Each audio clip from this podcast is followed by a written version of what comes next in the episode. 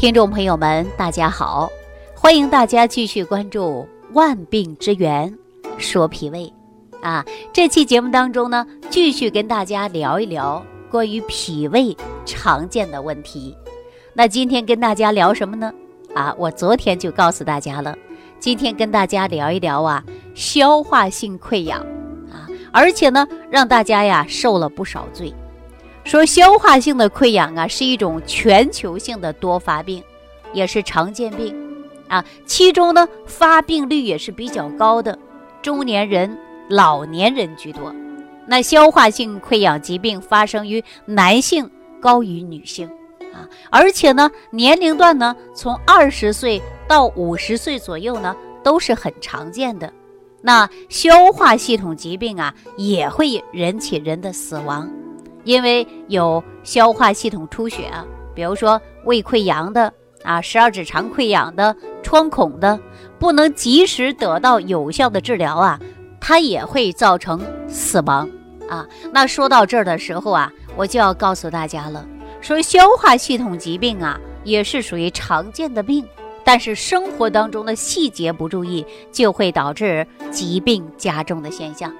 那说到这儿啊，我前一段时间。就接听了这样的一位朋友的电话啊，是来自于重庆的小王。小王说呀，有一次在国庆节期间单位聚餐，朋友在一起啊，都特别开心啊。聚餐的时候呢，就多喝了几杯酒。回到宿舍之后啊，就开始吐血了，胃疼的不得了，甚至直不起腰来。那幸亏呀，被同事发现的早，及时啊，就把他送到了医院。啊，经过检查，他得了消化性溃疡，需要住院一周啊，花了呀小上万块钱。事后呢，他非常非常的后悔。他跟我说：“说老师，我听了您这个节目啊，我真的感觉到，哎，现在很多脾胃病啊都是自己造成来的啊。那以前我得了这样的病，这不就是自作自受吗？既花钱又遭罪。”何苦呢？说从此以后啊，我从来不敢大吃大喝了啊！尽兴的时候喝酒，朋友再劝我也不喝了，因为我把健康放在了第一位啊！听到我这样的节目的人呢很多啊，都知道脾胃疾病啊是很重要的一个问题啊，都是生活细节不重视，而且脾胃疾病啊会越来越严重。那我们经常说呀，消化系统啊。因为一旦出现问题，就会影响一个人的身体健康。比如说，消化性的溃疡是一个什么样的病呢？大家可能没得这个病的人呢，就不太清楚了啊。那接下来呢，我告诉大家，消化性溃疡呢是属于消化道黏膜发生了溃疡而引发的疾病。这样的疾病呢，大约在百分之九十八以上发生在十二指肠和胃。啊，也叫做胃及十二指肠溃疡。我相信这样的名词大家都知道。得了这样的病的人呐，更清楚有多么痛苦了。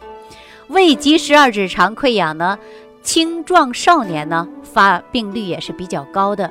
因为消化性溃疡发病率啊有多种因素造成的，其中呢还占有遗传因素啊、地理环境因素、精神因素。那说到精神因素啊。我经常跟大家讲，说情志不开呀，它也会影响人的身体不健康。比如说，有些人长期焦虑啊、忧伤，还有的人呢长期紧张啊，还有的人呢经常抱怨，这样呢都是属于情志上的问题啊。我们大家经常感觉到生气啊，就吃不下去饭了。其实生气啊，它不仅仅会让你胃里不舒服。而且长期下去呢，它真的会造成了慢性疾病啊！我也经常告诉大家，有的人呢在暴饮暴食、不规则的进食，还有呢饮浓茶、咖啡啊，强烈的去喝一些烈酒啊，还有饮食当中啊用一些辛辣刺激性的调料，比如说泡菜啊，还有呢吃的呀就是对于脾胃功能啊它都不健康的食品。这样长期大量的吸烟，哎，也可能会造成幽门螺旋杆菌的感染。所以说消化系统疾病啊，它有轻有重啊，轻者呢没有什么症状，重者呢长期性、周期性的就会发生腹部疼痛，同时呢还会伴随着呀唾液分泌量增多、反胃啊、吐酸水，还有呢恶心、呕吐，还有很多人呢经常会出现失眠，失眠的各种因素啊都找了就找不到。哎，然后呢，长期靠这些安眠药来解决问题，但是大家呀还不知道，说脾胃疾病啊也会涉及到于失眠的问题。那么对于这些症状呢，发病率也是比较高的。每一年呢，有患有肠胃疾病的、胃溃疡的啊，以及十二指肠溃疡的人群呢，还真的大有人在。这些疾病呢，成为慢性疾病，可长达十几年以上。啊，甚至更长的。我记着有一位朋友给我打电话呀，他说自己都是老胃病的。我说老有几年了，三十来年了啊，瘦的皮包骨，没有任何精气神儿啊，人呢也没有精神。大家可想而知啊，这么多年的脾胃功能不好，吃饭呢不能得到很好的吸收啊，而且呢造成啊体虚无力，所以说这种现象也是很多的。那么有一些呀，慢性疾病呢是需要养的。我也经常告诉大家，脾胃疾病啊，没有什么特效药，也没有什么灵丹妙药。脾胃疾病呢，重在的就是养护啊。那大家知道吗？脾胃疾病在哪个季节发作比较多呀？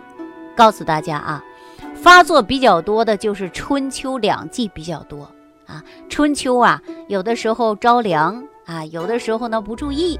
哎，那么我们说胃部啊就会出现很多不适应的症状，尤其呢十二指肠溃疡发生呢就在两餐之间，啊，大家说了，哎呦，两餐之间呢不吃点东西，那就胃里就疼痛啊就不舒服，持续不减轻症状，而且进食之后呢感觉略有缓解啊，还有胃溃疡，哎，进餐一个小时之内呢，大约在两个小时左右啊，逐渐呢能得到缓解。进餐之后呢，如果吃的过饱，也会出现腹部疼痛啊。那十二指肠溃疡的人呢，还能发生在于半夜呀疼醒。有多少人半夜啊胃疼啊，疼得不得了，睡不着觉了？回头一看呢，出现了十二指肠溃疡的现象。胃部呢，虽然呢它是在中上腹部，但是十二指肠溃疡呢，多数在中上腹部。啊，就是在肚脐儿上方，呃，肚脐上方这个位置呢，它会出现疼痛啊。在肚脐上方呢，偏右的一点点啊，记住了，偏右的一点点。而消化道呢，多数在于中上腹偏高的一处，所以说呢，就在我们心口窝这个位置，大家说有疼痛感啊，很多人不知道是哪儿疼啊，火烧火燎的，甚至有饥饿感。这种的神经性的刺激，很多人因为过度的疲劳、饮食不节、气候的变化，这都是一种诱发因素。所以说呀，我告诉大家，吃饭呢不能狼吞虎咽啊，要细嚼慢咽，而且没事的时候呢，用手按压腹部啊，按摩腹部可以帮助大家呀进行消化和吸收。而且吃饭的时候呢，一定要注意，就是不能。暴饮暴食，否则呢，一旦出现脾胃疾病啊，没有好的药啊，而且呢，脾胃还要带着病工作。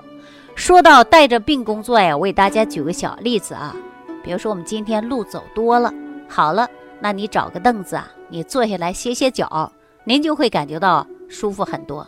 但是脾胃呢，虽然已经出现了溃疡面，或者是萎缩性的胃炎呢，啊，或者是糜烂性胃炎呢。但是呢，你不能不吃饭，所以说你吃饭的过程中啊，你这个脾胃就是属于带病工作，所以说呀，这个病情啊加重迹象呢就会很多啊，长达十来年、十多年以上的都有。